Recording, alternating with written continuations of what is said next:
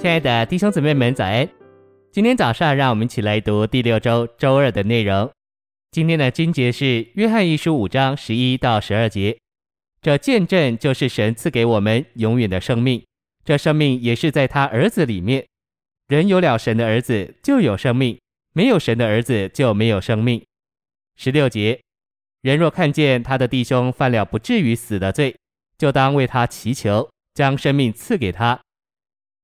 诚心喂养，圣经中只有约一五章十六节这一处提到将生命供应给人，将生命赐给他是什么意思呢？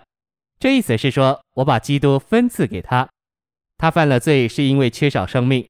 当我们缺少主耶稣，我们就犯罪。只有一个人能胜过罪，那就是主耶稣。我们发脾气就指明我们缺少主耶稣。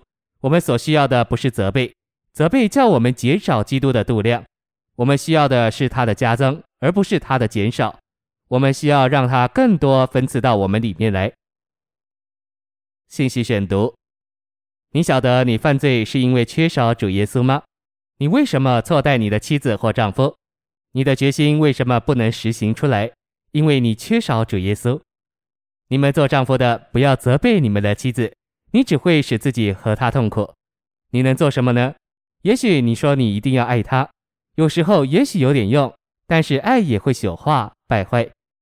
唯有基督才管用，唯有生命才有效。我们做丈夫的必须把生命供应给我们的妻子。姊妹们，你的内心深处也许有意要征服你的丈夫。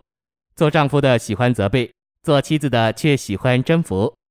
你征服自己的丈夫永远不会成功，因为神造男人是管辖你的。放弃你要征服丈夫的努力吧。他所需要的乃是你把生命供应给他，你必须把一份基督供应给他。夫妻双方都需要更多的基督，除他以外别无拯救。基督教为什么如此堕落？有一个原因就是劝诫的有许多，分赐生命的却不多。什么能够修补今天残破的光景？唯有这赐生命的修补执事。你也许不赞成，认为你自己还缺少生命，怎么能把生命供应给别人？也许你真的缺少生命，那么你该怎么办？不要去劝诫人或责备人，甚至不要去找另一方。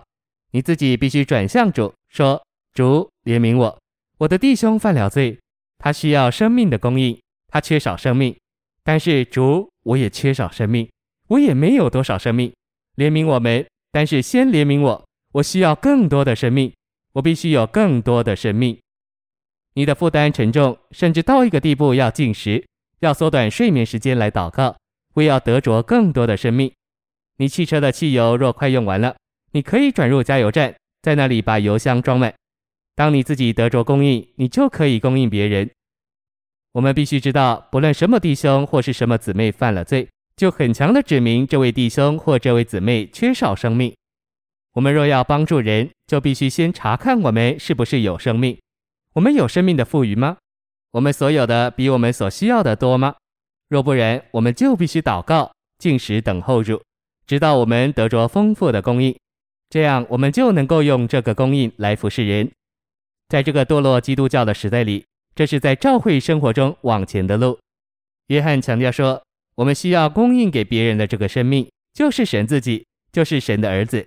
这是真神，也是永远的生命。我们的需要乃是得着更大一份的主耶稣。这样，我们就有富余来供应人。这不是知识或道理的富余，而是神的富余。谢谢您的收听，愿主与你同在，我们明天见。